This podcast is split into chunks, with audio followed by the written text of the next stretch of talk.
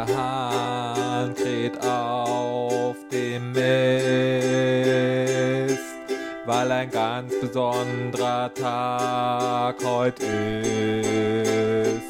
Schalala. Es ist Geburtstag, Geburtstag, Geburtstag und wir gratulieren jetzt alle, wir gratulieren, wir gratulieren, wir gratulieren. wir gratulieren Simon.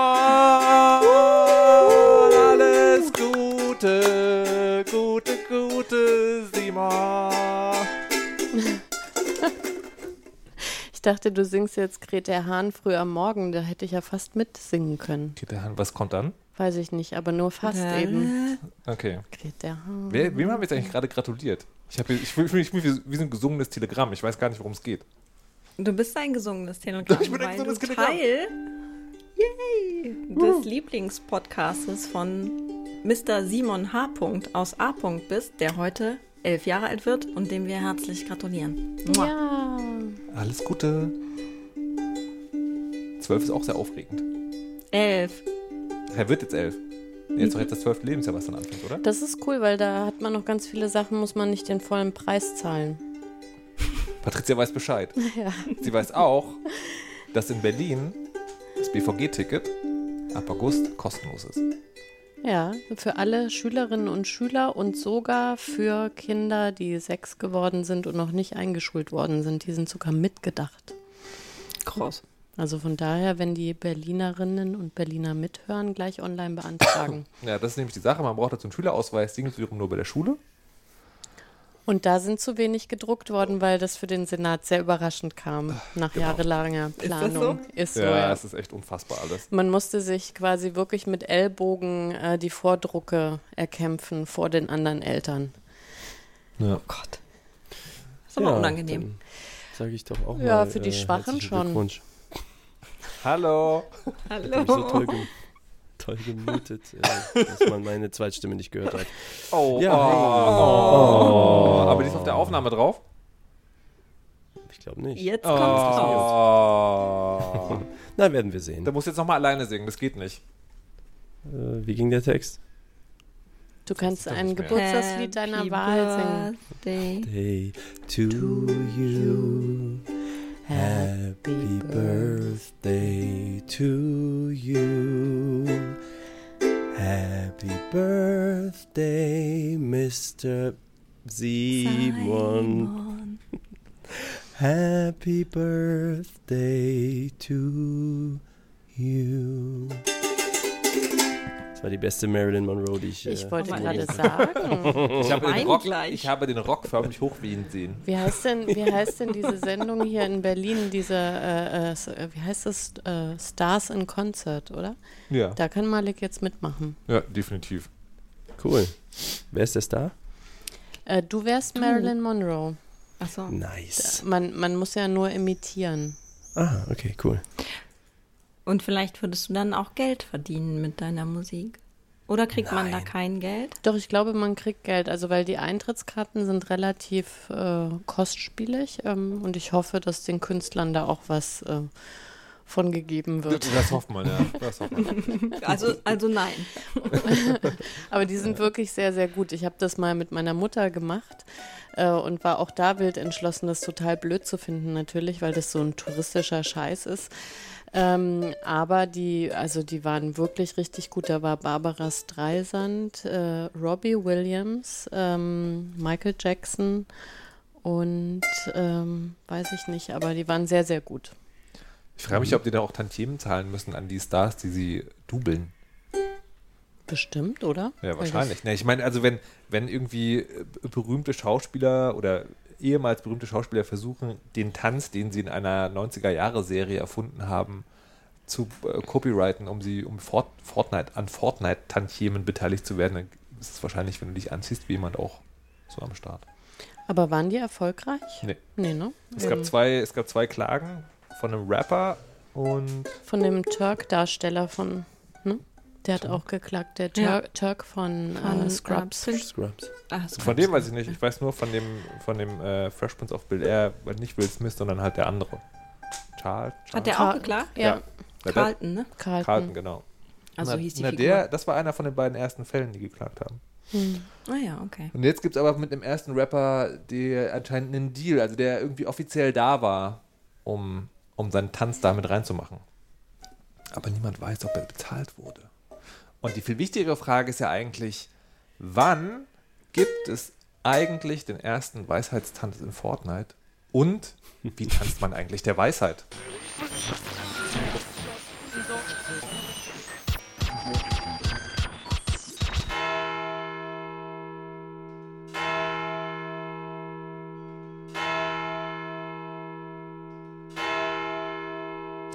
Guten Abend, meine Damen und Herren. ARD und ZDF haben ihr Programm geändert. Denn es ist unvermeidlich, dass bald die Berliner Weisheiter explodieren werden oder beziehungsweise verhitzet zerlaufen. Unter anderem Patrizia Kamerata. Hallo und guten Abend. Hallo. Mein Name ist Markus Richter und dies ist mein letztes Stündchen, das geschlagen hat. Währenddessen im kühlen Norden Frau Kirsche ganz entspannt im Regen sitzt. Hallo. Hallo. Und Malek ist das Wetter wie immer egal, denn er hat dickes Internet in Aachen. Guten Tag. Hi. Guten Tag, herzlich willkommen. Ich, gefühlt haben wir also uns wirklich jahrelang nicht mehr gehört. Ich weiß gar nicht, wer seid ihr eigentlich? Wie bin ich hier gelandet? Was soll das alles? Und ähm, jetzt haben wir eine wichtige Sache vergessen in dem Teil der Sendung, der nicht im Radio zu hören ist. Ähm, Malik und Patricia haben, während wir nicht gepodcastet haben, gepodcastet. Ja, also durchgehend gefühlt für mich. Wieso, was ist da passiert?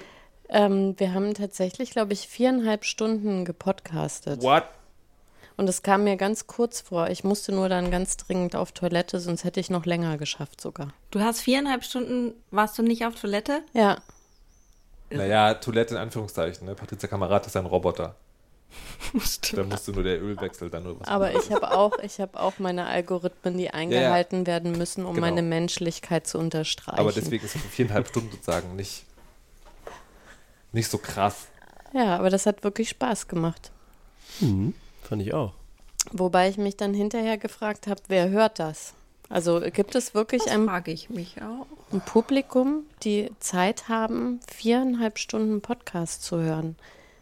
Ich würde gerne wissen, bevor ich das überlege, mir anzuhören, danach überlege ich mir, in welchem Zustand ich sein muss, um mir viereinhalb Stunden Podcasts anzuhören.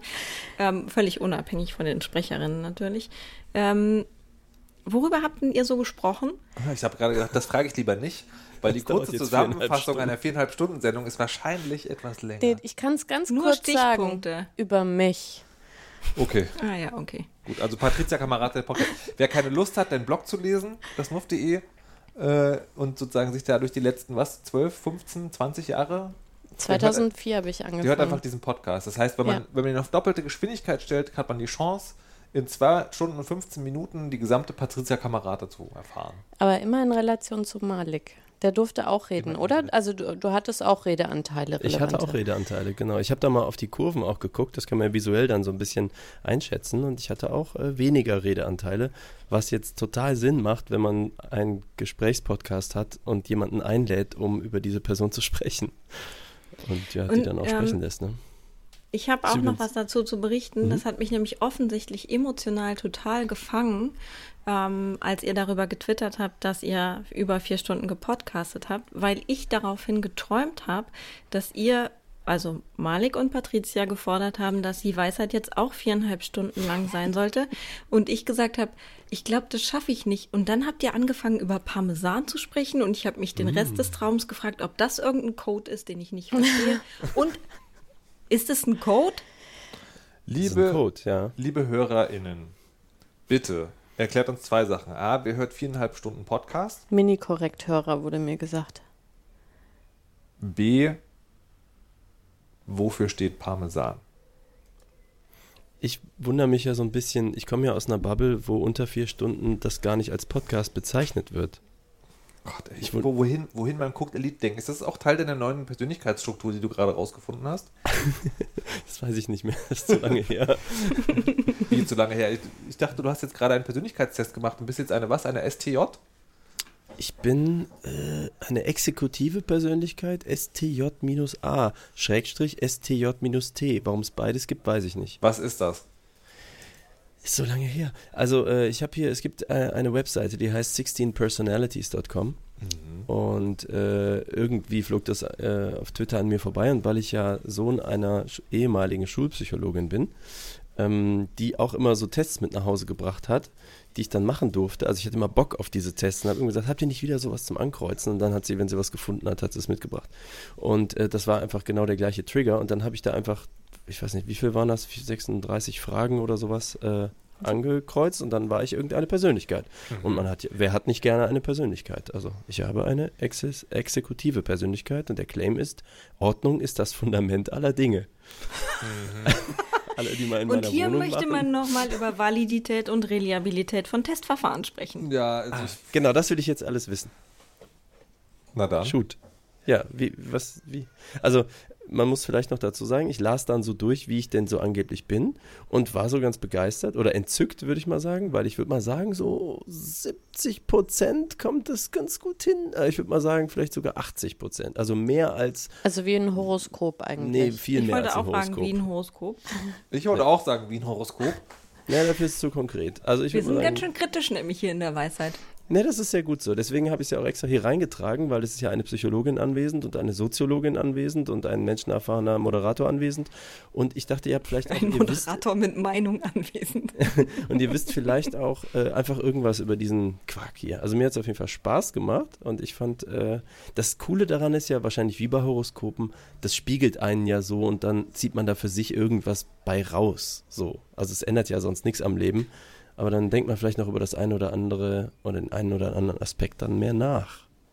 Und äh, das hat mir gefallen daran. Also ich mache jetzt erstmal ein Kreuzchen bei Frau Kirsch auf der Feuerungsliste. ähm, ja, äh, Frau Patricia Kamerata, amtierende Psychologin. Ähm, ich habe ja mein Diplom 1999 abgeschlossen. Ist egal, ich bin Informatiker, muss auch heute noch Drucker reparieren. Und ich habe auch immer sehr gerne Persönlichkeitstests gemacht, aber hatte nach wie vor immer das Gefühl, dass eben das eigentlich eher so einen ähm, Horoskopwert hat. Ja. Gibt es denn, gibt's denn da Mechanismen, dass man ausschließt, dass die Leute gewünschte Antworten geben? Die gibt's. Ähm, also zumindest sowas wie, wie heißt es, soziale Erwünschtheit. Mhm. Ähm, das ist nicht bei allen Tests äh, mit erfasst, aber äh, also es gibt Testverfahren, wo dann sowas abgefragt wird, wie sind Sie schon mal über eine rote Ampel gegangen? Und wenn man da dann halt ankreuzt, nee, noch nie in meinem Leben, dann ähm, wird das entsprechend berücksichtigt Richtung ähm, Ach, da, kriegen, da, kriegen, die Antworten aller anderen Fragen einen geringeren Score, weil man denkt, na gut, der denkt sich jetzt was aus. Ich weiß ehrlich gesagt nicht so okay. genau, wie das funktioniert, aber es kam mir schon im Studium alles so ein bisschen wie Zauberei vor. Okay. Mhm. Deswegen wollte ich auch nie im klinischen Bereich arbeiten, tatsächlich. Mehr dazu bei malik.fm, wo sie das viel genauer erläutert. Sehr gut. Was ich über dich alles gelernt habe. Also auch wie falsch ich teils Sachen interpretiert habe in den 15 Jahren, die wir uns kennen. Und dass es 15 Jahre sind, die wir uns kennen. Ihr habt also so eine Art Gesprächstherapie gemacht? Egal. ähm, Frau Kirsche, was haben Sie gerade über Re Realibilität und Validität? Validität. Validität? Gibt, ja, haben Sie da aus dem Soziolo Soziologiebereich auch Erkenntnisse? Nee, zu so Persönlichkeitstests nicht, aber ähm, ich, ähm, das ist ja, der, Validität ist die Gültigkeit von Fragen, also ob das tatsächlich das Konstrukt abgefragt wird, was man abfragen möchte, nicht vielleicht irgendwas anderes abfragt und Reliabilität ist die Zuverlässigkeit, also dass quasi bei wiederholten Testverfahren das gleiche Ergebnis bei rauskommt. Das sind so die Klassiker, mit denen man jeden Fragenbogen erstmal konfrontieren kann. Das ist aber auch billig, billige Kritik meinerseits. Und das ist das letzte Mal, dass ich das zugebe. okay. Aber mögt ihr sowas eigentlich so, also euch konfrontieren lassen oder beschäftigen mit Dingen, wo man sagen kann, naja gut, also das, das ist jetzt irgendwie weit weniger ernst zu nehmen, ähm, als es tut, aber trotzdem kann man es ja, wie Malik sagte, so als, als Anstoßstein der Selbstreflexion oder irgendwie sowas benutzen. Also ich finde das nicht, ähm, ich habe direkt, als Malik das sagte, als Anstoßstein gedacht, dass ich das, glaube ich, noch nie so gedeutet habe. Also so ein Test. Zu, ich glaube, für mich ist das auch immer so, dass ich dann denke, ah ja, das stimmt, nee, das stimmt nicht, ja, das stimmt, das stimmt, ach krass, das stimmt wirklich. Vielleicht stimmt es wirklich. Und dann irgendwie denke, naja, Oh Gott, aber mit stimmt. 36 Fragen vielleicht halt auch einfach nicht. Äh, und 16 Typen, ähm, falls die, der Name der Website Ausschluss ähm, Auskunft darüber gibt, wie viele Persönlichkeits Nummern sie äh, annehmen. Aber ähm, ich, Ich glaube, glaube, das ich habe so, noch ja. nie weiterführende Gedanken dazu gehabt, im Sinne von, ah ja, jetzt muss ich aber mal an der Ecke arbeiten oder sonst irgendwas. Aber ich, vielleicht bin ich auch ein bisschen stumpf. Ach so.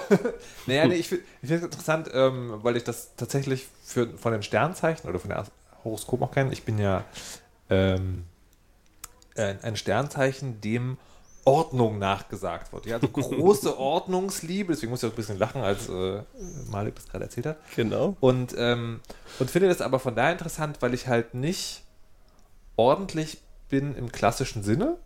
Also es gibt viele Bereiche meines Lebens, wenn man die sozusagen anguckt, dann denkt man so, naja, da liegt Konfetti auf dem Boden. Ähm, aber schon eine sehr pedantische Ader haben kann. Und äh, sozusagen, und das ist ja, also das entsteht ja im, im drüber nachdenken. Und das finde ich halt bei so Persönlichkeitstests tatsächlich spannend, dass man halt das nicht für bare Münze nimmt, sondern dass man halt sagt, na ja, aber was könnte das denn bedeuten? Und tatsächlich spiele ich so mittlerweile auch Computerspiele. Also Doom nicht. Doom ist haha in die Fresse, peng, peng, peng. Aber wenn es eine Geschichte hat, dass man, ähm, dass es mir Spaß macht, also drüber nachdenken, was will der Künstler oder die Künstlerin uns damit sagen? Oder was macht das eigentlich mit mir? Und das finde ich eigentlich ganz, Ah, okay. ganz nett manchmal, Ja. um, um so durch die Welt zu gehen. Aber genau, Stichwort Ordnungsliebe zum Beispiel. Ne? Also man könnte, das könnte ja theoretisch in jedem Horoskop drinstehen oder Sternzeichenbeschreibung oder wie auch immer das dann konkret korrekt heißt. Und würden wir nicht alle irgendwelche Bereiche finden, in denen wir zur Ordnung neigen, auch wenn Ja. wir vielleicht alle gleichzeitig sagen würden, das ist jetzt nicht das Ja. Erste, was mir einfällt, wenn ich an Malik, Markus, Patricia, Julia denke. Ja, ich glaube. Und ist das nicht dann, ist das nicht dann immer der Trigger, über den diese Kategorisierungen Hm. äh, funktionieren?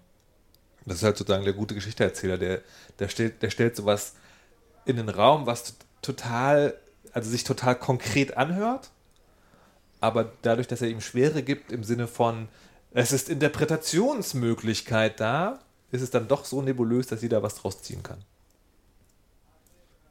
Persönlichkeitstest, vielleicht sollte man einen Persönlichkeitstest entwerfen. Was ich auch gar Wel nicht weiß. Welcher Weisheitstyp bist du? Oh, das fände ich man, total man gut. beantwortet 36 Fragen und dann kommt halt raus, man ist halt irgendwie Patricia, Frau Kirsche, Malik oder Markus.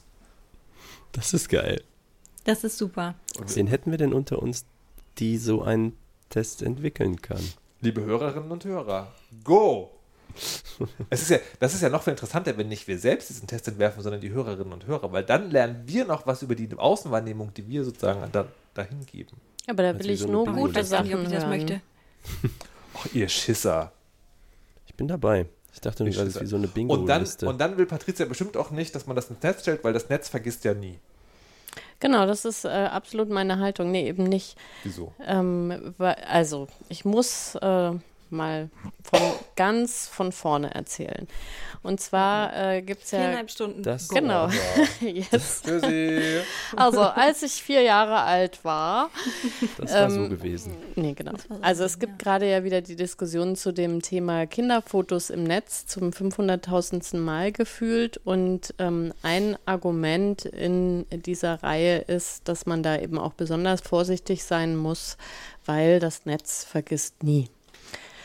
Ähm, jetzt habe ich mir tatsächlich die Frage gestellt, ist das denn so? Weil ähm, ich kann äh, mindestens zwei Beispiele erzählen, die also, ähm, also wo das Netz einfach was vergessen hat, wo ich das auch sehr schade fand.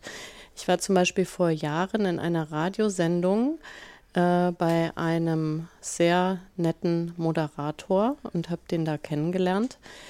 Ähm, und diese Sendung, Oh, gerade. die äh, ist gar nicht mehr im Netz leider. Und ich würde die so, so, so, so gerne hören, aber völlig unauffindbar. zweiter Vorfall, der passiert ist, äh, im Dezember 2017 klingelte irgendwann mittags mein Telefon. Ich gehe ran. Ich bin immer sofort super aufgeregt. Oh Gott, ist irgendwas mit den Kindern oder irgendwie jemand ist gestorben, weil warum ruft man sonst an heutzutage noch? Und dann höre ich erstmal nur so atmen und dachte so, oh mein Gott, das ist wahrscheinlich sogar ein akuter Notfall, wo ich jetzt am Telefon, also ich war wirklich emotional völlig am Ende und dann kam, hallo, bist du Bibi? Und ich so, hä? Bibi? Ja, bist du Bibi? Und ich so, nee, ich bin Patricia. Äh, okay, kannst du dann mal Bibi ranholen? Und ich so, hä? Nee, das ist meine Telefonnummer. Und also auf jeden Fall ähm, habe ich dann erklären können, also es ist nicht äh, Bibis Telefonanschluss. Und dann habe ich wieder aufgelegt, zehn Minuten später mit einer anderen Nummer. Eigentlich fast dasselbe, aufgeregtes Kind, Teenagerkind, wollte Bibi sprechen. Das ging dann den ganzen Tag. Ähm, meine Messenger-Dinger äh, sind auch total übergequollen von hektischen Fragen, wo Bibi ist, äh, wie es Bibi geht und was weiß ich. Und ich habe dann, also die waren auch so aufgeregt, dass ich ganz lange gebraucht habe, rauszukriegen, was passiert war. Es war Folgendes passiert, wenn man in der Bildsuche bei Google eingibt, Bibis Beauty Palace Telefonnummer, kam ein Screenshot aus meinem Blog mit meiner Telefonnummer. Und ähm, ich habe damals, wie ich das hochgeladen habe, habe ich ja gesehen, dass da meine Telefonnummer drin ist und habe gedacht, die steht ja eh auf der Website, ist also egal. Habe das also im vollen Bewusstsein irgendwie hochgeladen, bin aber natürlich nicht drauf gekommen, dass es solche komischen Verschränkungen gibt, die letztendlich dazu führen, dass das passiert. Und ähm, das war wirklich, also es war erst lustig, dann war ich irgendwann mega genervt und irgendwann äh, hatte ich einfach keinen Bock mehr. Und ich habe das natürlich sofort aus meinem äh, Blog äh, gelöscht. Aber es war ja noch im Google-Suchindex und ähm, klar verschwindet das irgendwann, aber da war mein Interesse wirklich sehr hoch, dass das also sofort verschwindet. Mhm. Dann habe ich äh, geguckt und es gibt ein Formular, wo du ähm, das beantragen kannst und 24 Stunden später ähm, war das weg. Mhm. Und so habe ich also einige Erfahrungen gemacht und ähm, auch in meiner Leidenschaft würde ich jetzt sagen, alles, was ich ähm, also auch selbst gehostet habe, äh, verschwindet natürlich wieder aus dem Netz. Und das wahre Problematische sind eben selbst nicht mal die Dinge, die man jetzt im eigenen ähm, öffentlichen Feed irgendwie auf Instagram oder so hat, sondern das sind die Dinge, die Leute in WhatsApp-Gruppen posten weil sie denken, das ist ja was Privates und dann kommt das quasi über andere Personen irgendwie in andere WhatsApp-Gruppen und passiert quasi eigentlich unsichtbar für diese Person. Also das sind diese klassischen Mobbing-Fälle, die irgendwie explodieren, mhm. die so wirklich problematisch sind. Aber nicht so sehr eigentlich dieses, ich habe mal ein Kinderfoto gepostet und das Kind wird irgendwie 14 und sagt, ach komm, das ist doch mega peinlich, mach das mal weg.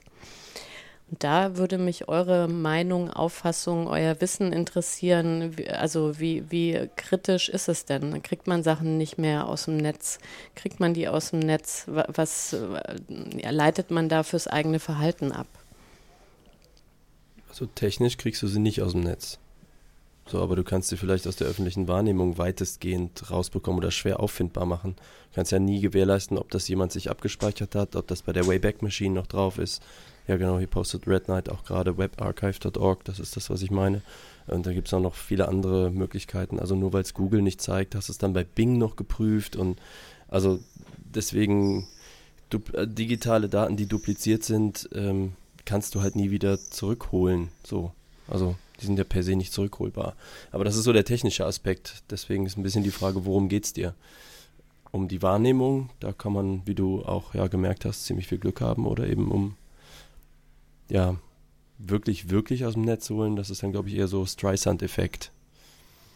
Mhm, also ich glaube, dieser Satz ist, ist halt nicht eine nicht eine Ansage, die ähm, der sozusagen auf die auf jeden konkreten Einzelfall anzuwenden ist, sondern so eine Art Kalenderspruch.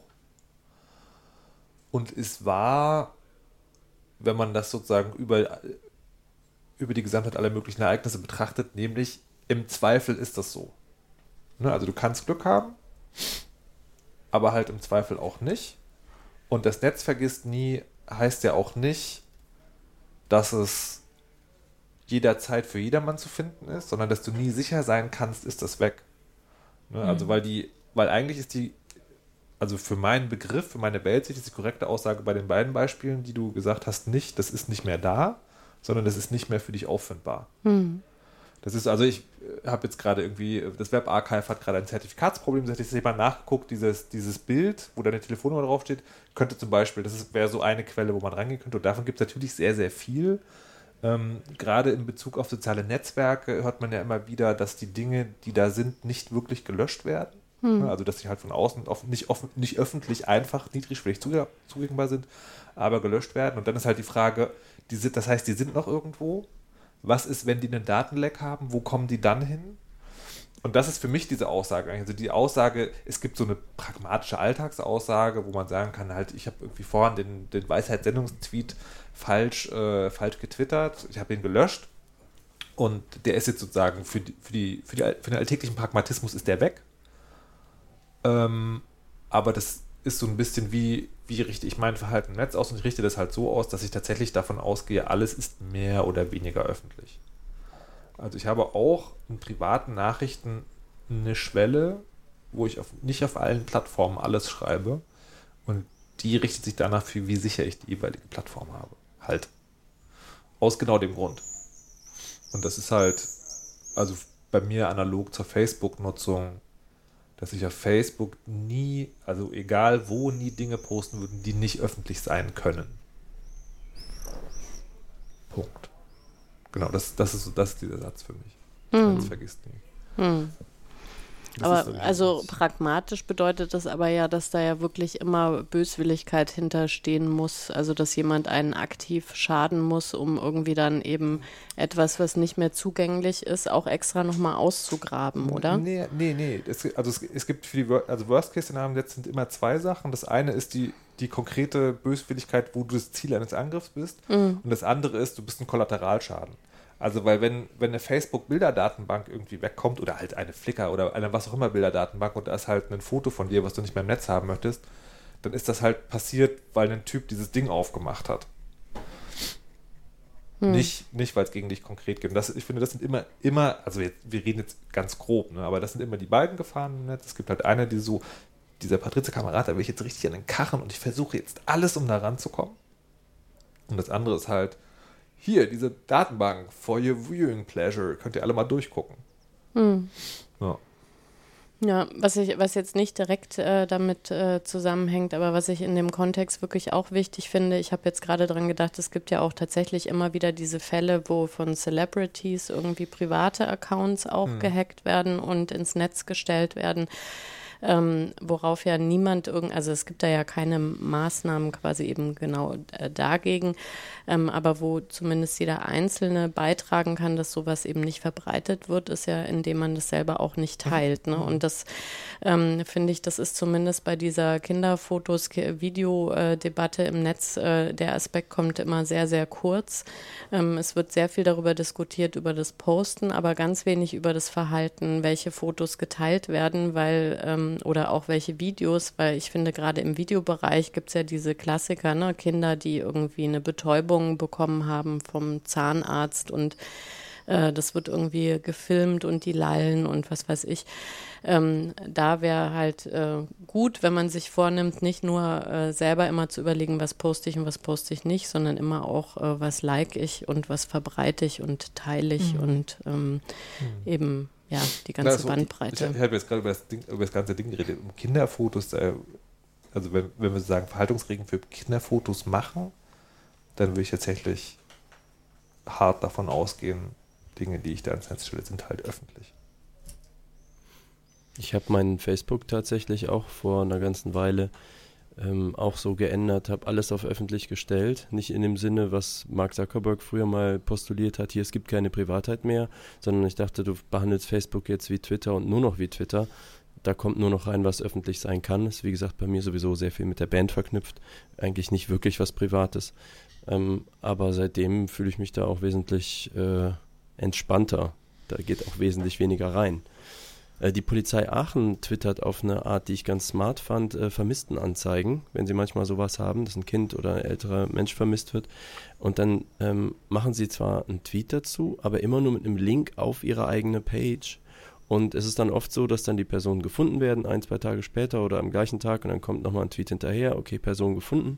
Aber das Bild selbst war halt nie auf Twitter, auch nicht im Preview. Mhm. Das heißt, man muss einen Link klicken, kann es, natürlich kann man sich das von der Seite runterziehen, aber es ist nicht diese automatische, fast virale Verbreitung, die das sonst so finden könnte. Und das finde ich, das äh, habe ich richtig gemerkt, was das für ein Unterschied ist in dieser Verbreitung. Mhm. Fand ich ganz smart. Mhm. Frau Kirscher? Ja, ne, ich glaube, man sieht ja ähm, daran, dass, ähm, dass sehr, sehr weit zurückliegende ähm, Bündnisse beispielsweise von PolitikerInnen, Strache, der behauptet, er sei nicht äh, in Kontakt mit Rechten oder so weiter und so weiter, ähm, dass wenn man sich anstrengt und dann eben zum Beispiel äh, Web Archive äh, nutzt, dass ähm, naja, dass dann eben sehr deutlich wird, dass die Dinge tatsächlich nicht sich nicht in Luft auflösen ähm, und ähm, man weiß ja nie, wer in Zukunft äh, was mal gegen einen haben könnte. Mhm. Äh, und oder eben zum Beispiel, was eigentlich was gegen Malik hätte, gar nicht gegen mich, aber ich bin dann einfach Kollateralschaden. Mhm. Mhm. Das, das, ist lustig, weil das auf einer, also lustig, das ist ein bisschen beklemmend, weil das manchmal ähm, auch dazu führt, dass ich manchmal Dinge überlege, poste jetzt. Ich, es gab heute einen Artikel, dass die äh, katholische Bischöfe haben beschlossen, irgendwie haben so, ein, so einen Brief, so ein Schreiben verabschiedet anscheinend, ähm, mhm.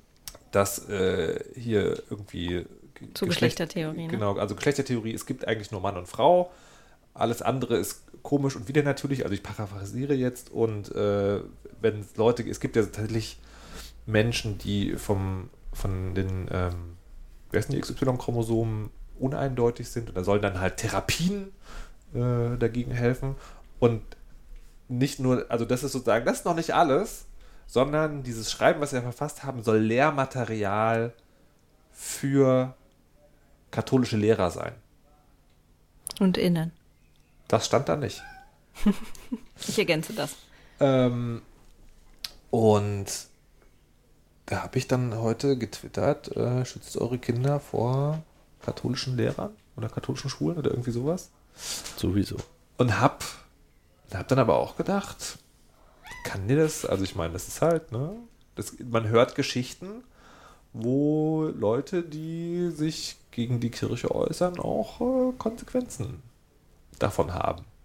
Das, und, das, und das, nee, nicht, nicht way back, sondern heute. Ähm, und das fand ich eine interessante Selbstbeobachtung.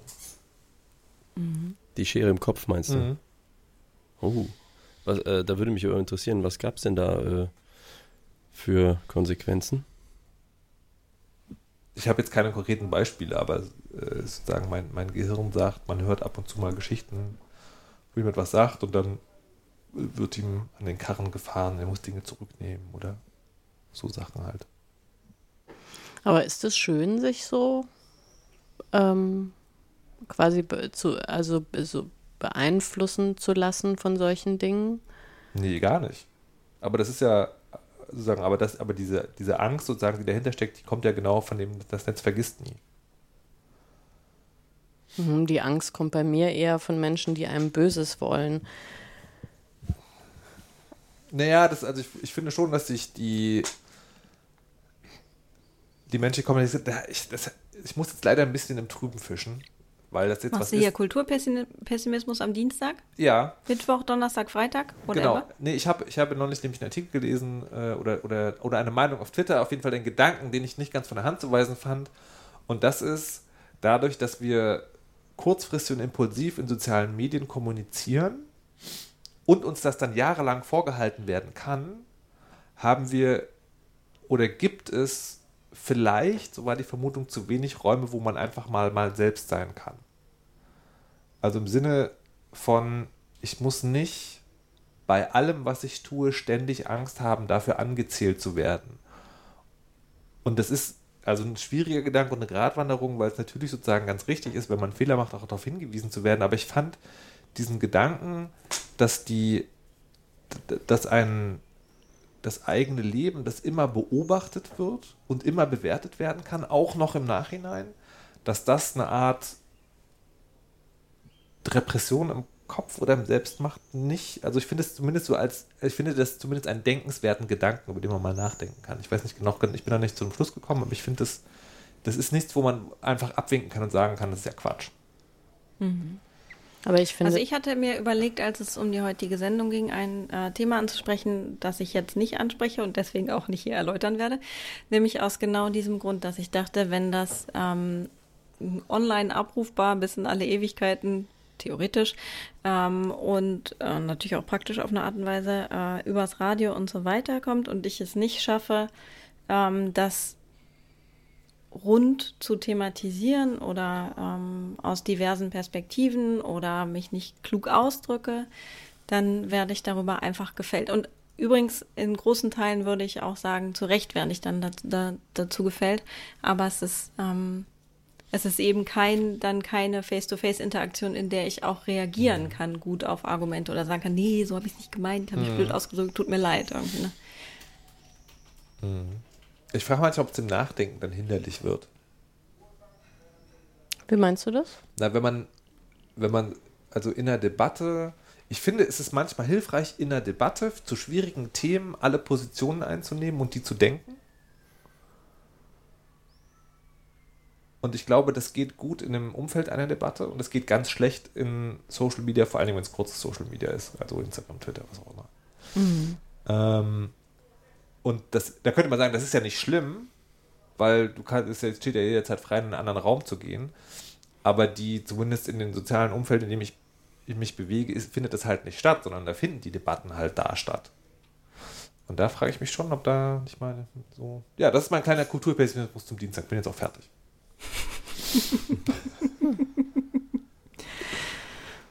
ah. Ah. Ja, da gab es scheinbar noch jemanden, der sich, äh, ich sehe hier nur unser nächstes Thema, hat das nicht direkt damit zu tun? Wie kam es? Ist, ist auf jeden Fall spannend. Ich bin dran, ne? Ja. oh Gott. Und wenn ich das jetzt nicht runterzähle, dann wäre.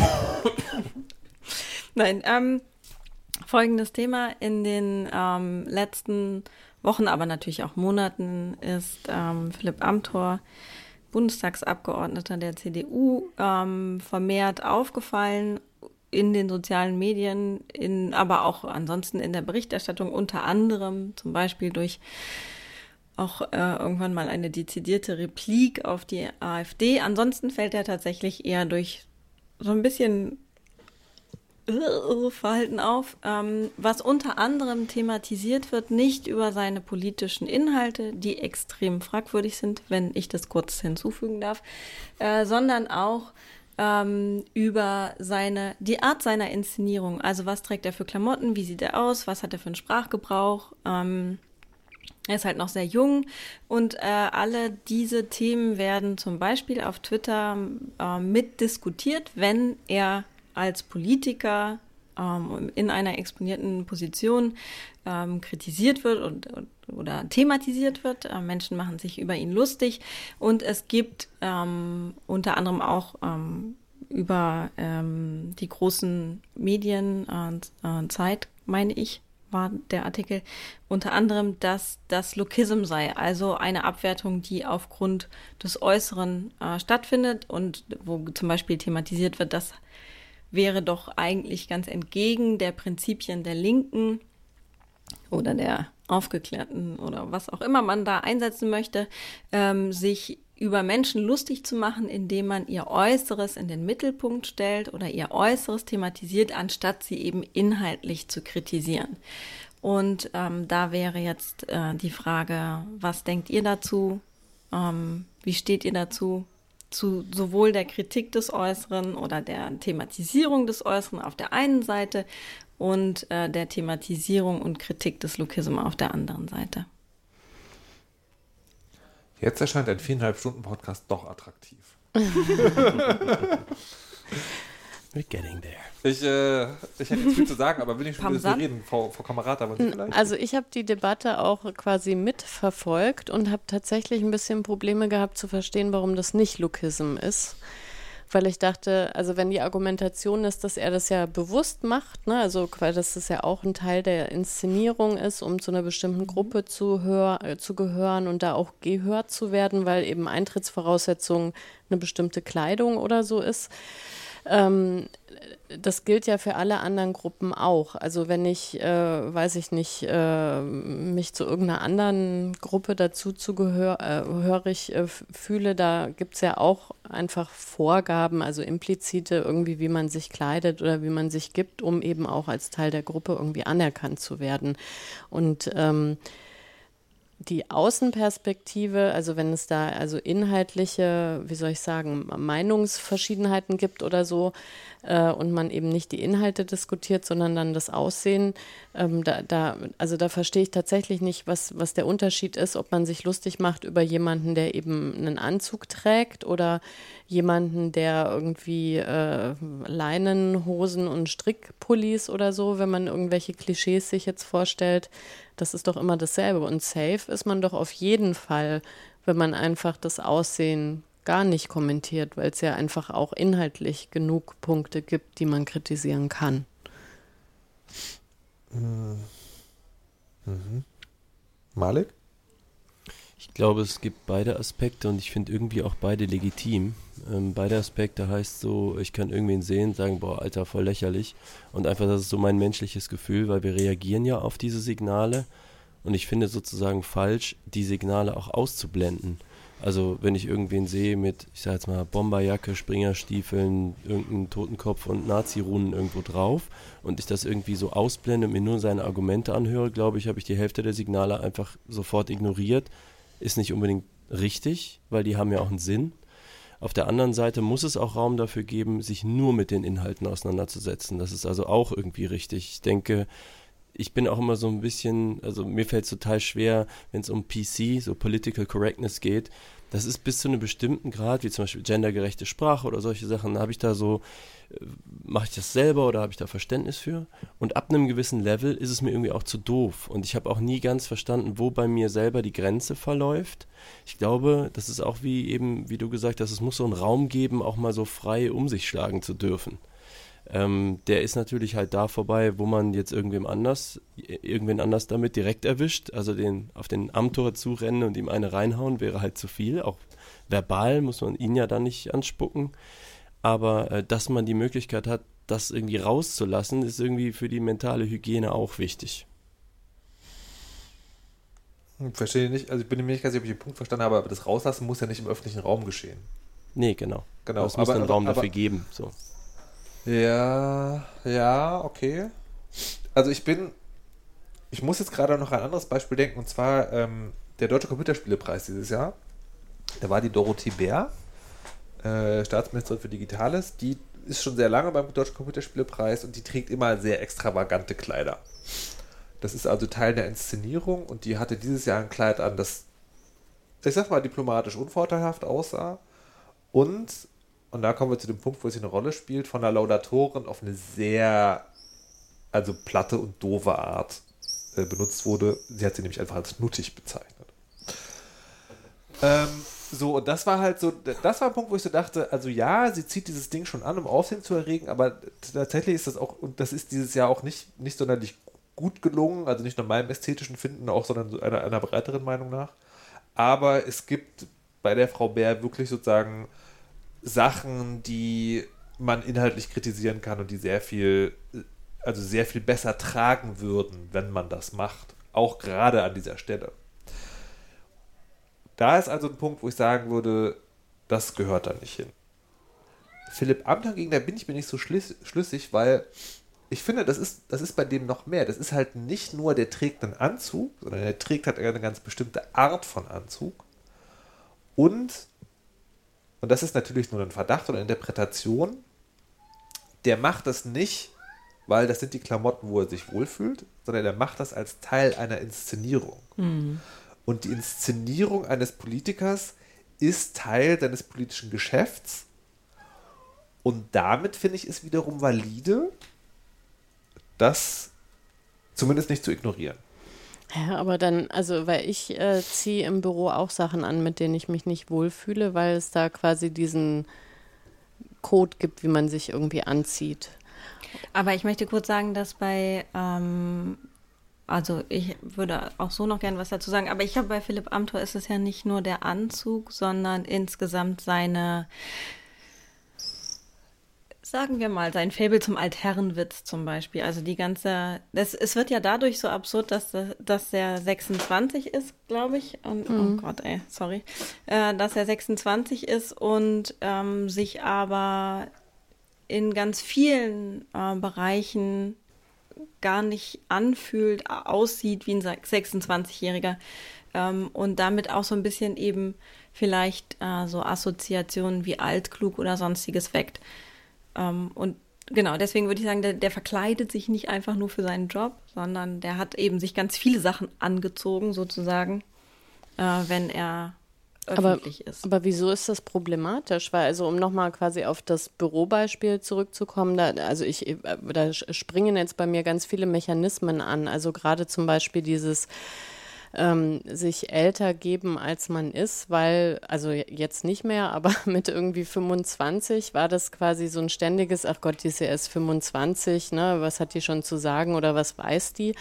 ähm, dass man sich dann eben bemüht, ähm, also oder ich zumindest quasi, dass da die, diese, dieses Vorurteil, der, also als 25-Jährige hat man eh nichts äh, auf dem Kasten, dass man das schon versucht, durch die Art und Weise, wie, wie, wie man sich gibt oder wie man sich kleidet, irgendwie zu unter also irgendwie zumindest anders zu beeinflussen. Also wa warum ist das irgendwie verwerflich? Nee, weil die Position, die du da hast, ist eine Position nach innen in der Institution.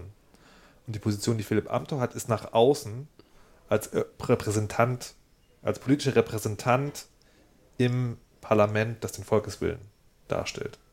Ja, aber das es ist, ist, ist doch auch dann der Volkeswille quasi in dem Anteil, wie die, wie, wie Union irgendwie gewählt worden ist. Ja, aber ich finde, das kann man halt, das kann man kommentieren. Und ich glaube, es ist immer noch ein Unterschied zu sagen, also nochmal, das ist ja nicht, er trägt einen Anzug, sondern er gibt sich wie ein alter Mann. Okay, aber die, die Bio-Öko-Grünen äh, irgendwie, die, wenn die sich dann extra so geben, die darf man dann auch kritisieren und sich drüber lustig machen. Ich, nee, Moment, ich, ich, will noch, ich sage noch ganz kurz ein, dann, dann räume ich das Feld. Es geht mir, also jetzt momentan, ich finde es schwierig, gleich sozusagen kritisieren und lustig machen. Ich würde, ich, ich kann oder will heute tatsächlich nur sagen, ich finde es valide, das überhaupt zu thematisieren. Über die Art und Weise kann man dann nochmal hm. sprechen. Mhm. Aber ich finde sozusagen, ähm, ich finde, wenn Äußeres Teil einer politischen Inszenierung wird, dann darf es auch thematisiert werden. Und dann, also, wenn du das dann fragen würdest, würde ich sagen, ja, das darf auch, wenn sozusagen sich jemand äh, inszeniert als hier äh, Hanfhose, langer Bart, appropriate Rastas. Gibt's. Ja.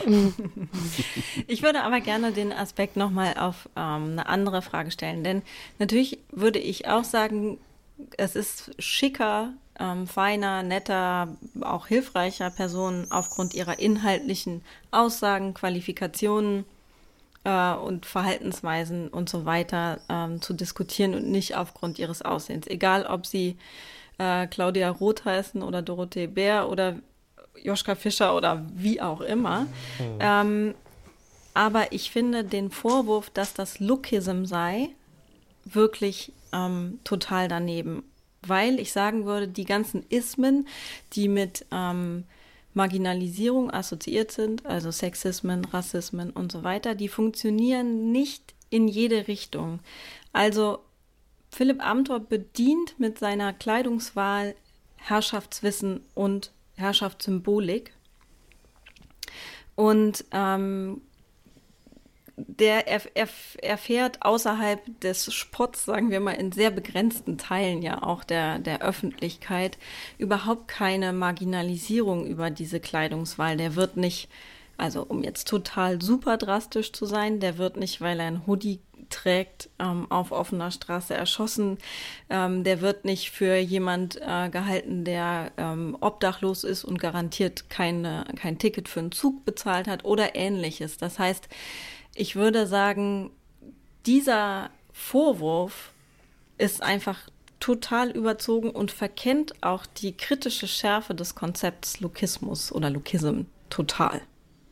Okay, dann habe ich das aber verstanden. Was mir da ge gefehlt hat, ist tatsächlich dieser Bezug, ähm, also zu, zu einer marginalen Macht. Gruppe Ja. und in, in, im Machtgefälle. Und das, das finde ich gerade ganz interessant, also auch wenn wir das in der Sendung wahrscheinlich nicht schaffen werden, aber das könnte man schon fragen. ne? Das ist ja, tat- da ist ja tatsächlich, aber dann kommt das, was du am Anfang gesagt hast zum Tragen, Patricia, ist er nicht tatsächlich auf eine Art und Weise marginalisiert, nicht gesellschaftlich, aber in seiner Position. In seiner Position ist er ein sehr junger Mensch in einem Apparat, wo Jung zehn Jahre älter ist als er. 20, würde ich sagen. Oder 20, ja, ja, genau. So, ne? Also so. Und, und ist, ist, also, ist also diese, ist also dieser vielleicht sogar Zwang, den er verspürt zu dieser Inszenierung, auch Teil des Problems, dass unser parlamentarischer Apparat so alt ist.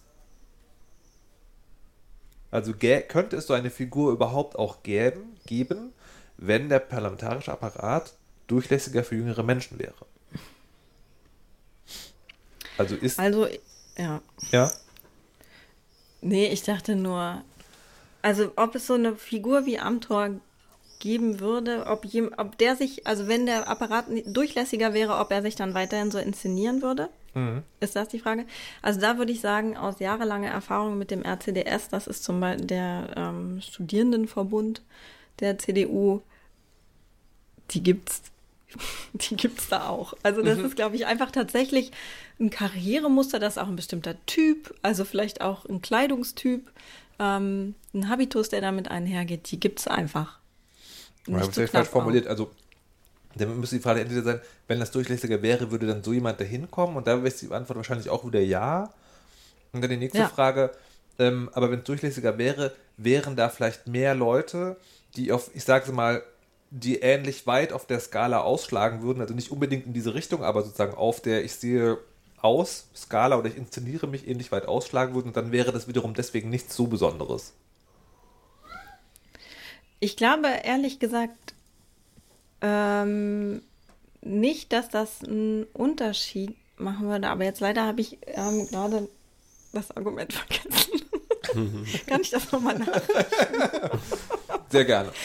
Ja, danke. Ich Sorry. habe, ich hab, ähm, tatsächlich, äh, darf ich das Thema wechseln? Hm, ja, klar. ja. Äh, ich habe nämlich in einem anderen Podcast, ähm, ich mache mit, äh, mit einem Freund Dennis in die Fresse zusammen ein kleiner Gaming-Podcast und wir haben das ganz lustig, wir bringen beide Computerspiele mit und wir haben versuchen, die immer zusammenzuspielen, was natürlich nie klappt.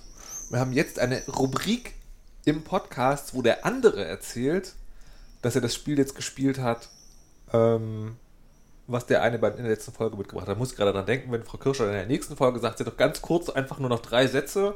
Das ist das Argument, wir thematisieren uns aber gar nicht weiter.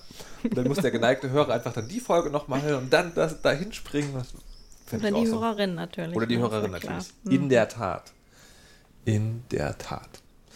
Ich möchte, ähm, bevor wir uns dem Ende der Sendung nähern, noch äh, von einer positiven Erfahrung berichten. Im Netz etwa. Nee. Okay. Nee, doch. Ja, doch. Eigentlich. Also, es hat, es, hat, es hat eine schreckliche Geschichte. Ich habe mein Portemonnaie verloren. Und alter Schwede, ist das ein unnötiger Fuck-up in eurem Leben. Das ist also, und das war auch so, kennt ihr das? Man hat so stressige Phasen. Also echt stressige Phasen. So richtige, so, oh, fuck, the shit Phasen. Dann wird so langsam besser. So ganz langsam. Also es ist noch nicht besser, aber es ist schon abzusehen, dass es besser wird. Und dann verliert ihr euer Portemonnaie, wo alles drin ist. Und ich habe zum Beispiel äh, Fahrzeugscheine. Viele Leute lassen Fahrzeugscheine ja im Auto. Nicht so Markus Richter, der seine Fahrzeugscheine immer dabei hat. Ist total Oh, ich doof. auch. Wenn man das Portemonnaie verliert, sind die auch weg. Ja, aber wenn man das Auto geklaut kriegt, ist das nicht irgendwie doof? Nee. Nee, das habe ich nämlich jetzt gelernt. Fahrzeugbrief. Der Fahrzeugschein, Ja, das also der, das kleine Ding, da steht extra drauf, der, wer diesen Fahrzeugschein hat, das zeichnet nicht den Besitz am Kraftfahrzeug aus. Also natürlich ist es wahrscheinlich sozusagen weniger verdächtig, wenn du den nicht dabei hast. Ja, ja, genau. Aber es ist keine Besitzurkunde. Anyways, ich hatte also alles verloren und was einem alles auffällt, was man neu braucht, also die ADAC-Karte, die DHL-Karte, den Presseausweis, den ich mir dieses Jahr seit tausend Jahren mal wieder gegönnt habe. Ähm, alles weg. Und dann Gegönnt? muss man. Naja, du musst, Geld? du musst den kaufen, ja. Ähm, Du musst ihn bezahlen. Ähm, oder du bist Teil einer, Be äh, einer Gewerkschaft, die hohe Mitgliedsbeiträge hat und dann kriegst du ihn kostenlos. Ähm, Auch Kitty Cat. die und dann musst du natürlich diese ganzen Papiere und das ist auch so ein Ding. Dann musst du einen neuen Fahrzeugschein haben, Aber um einen neuen Fahrzeugschein zu bekommen, musst du auch die Bescheinigung vom letzten TÜV haben. Und wenn du die auch in deiner Brieftasche hast, weil die Polizei bei deinem geilen Motorrad ab und zu fragt, haben sie doch wirklich eine TÜV-Bescheinigung oder ist nur ein Aufkleber auf dem Nummernschild? Dann musst Ach, du erstmal zum TÜV fahren, um dort einen. Und die haben da Akten von? Oh ja, und dann musst du 10 Euro bezahlen, um eine Zweitschrift zu bekommen. Anyways. Das klang jetzt gar nicht so positiv wie Kommt angekündigt. jetzt. Kommt jetzt. Und zwar muss ich zum Amt. Und Amt in Berlin ist legendär, keine Termine zu kriegen. Und es äh, passieren zwei Dinge. Das eine ist, ähm, tatsächlich gibt es diesen Trick, man geht am selben, man hat an einem Tag ein bisschen Zeit. Und dann geht man früh um 8 ins, Achtung, Online-Tool zur Terminvergabe. Und die Bürgerämter haben die Möglichkeit, am Tag morgens zu sagen, hey, heute sind so, so und so viele Leute zur Arbeit gekommen, so und so viele Termine wurden abgesagt, wir können noch Termine freigeben. Und das machen die tatsächlich auch. Also ich habe das jetzt auch mehrfach gehört. Und dann sitze ich als 7.58 Uhr den Computer, das habe ich auch gemacht, und hatte 8 und 12 einen Termin. Dann musste ich flinke Hufe machen, aber zack, innerhalb von einer halben Stunde alles erledigt. Also ich war klug, habe mich vorher belesen, welche Fotos brauchst du, welche Unterlagen musst du dabei haben und hatte dann bei der freundlichen Mitarbeiterin wirklich so einen Briefumschlag auf den Tisch gelegt, hier ist alles und sie war auch sichtlich erfreut. Ähm, genau, dann habe ich noch einen anderen Termin bekommen, nur innerhalb einer Woche für die Fahrzeugscheine und es ist alles super awesome. Und jetzt habe ich ähm, noch für eine andere Sache mir auch einen Termin geholt. Nee, da gab es sogar einen Online-Antrag. Man hat hier in Berlin so Anwohnerparkausweise und die muss man alle zwei Jahre, muss man sich die komplett neu holen. Und da habe ich jetzt, jetzt gibt es ein Online-Formular. Ich so, geile Sache, ein Online-Formular. Es geht einfach so, man kann auch gleich alles bezahlen. Das ist awesome. Und dann wird es einem einfach zugeschickt. Dann habe ich das ausgefüllt und dachte so, Moment mal, ich konnte gar nicht angeben, wann der Parkausweis beginnen soll. Na, das kann ja heiter werden, dachte ich mich. Es ist also dieser Antrag da und dann dachte ich so, okay, so Schabowski-Style, also ich glaube, das gilt dann ab heute, also unverzüglich tritt das in Kraft, äh, wird das irgendwie ausgefüllt und dachte so, versuch das Undenkbare und schreib eine Mail.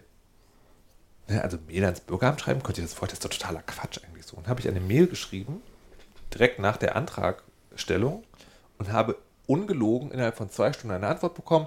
Irre.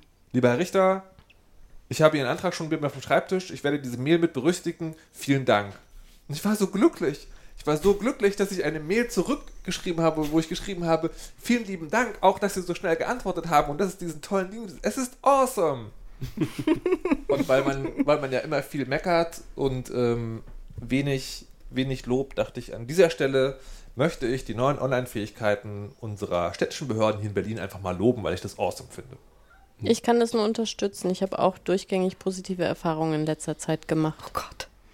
Ich Stimmt, kann noch was explodiert gleich irgendwas. aus Aachen, aus Aachen noch was hinzufügen. Nein, leider nicht. Die Sendung ist vorbei. Schade. Wir werden nie erfahren, dass Aachen nicht nur breites Internet, sondern auch eine tolle Behörde hat. Aber dafür kommt der Weisheit letzter Schluss von Malik Aziz. Hm, Ich sage, make Weisheit a podcast again. Fordert die viereinhalb Stunden. Uh.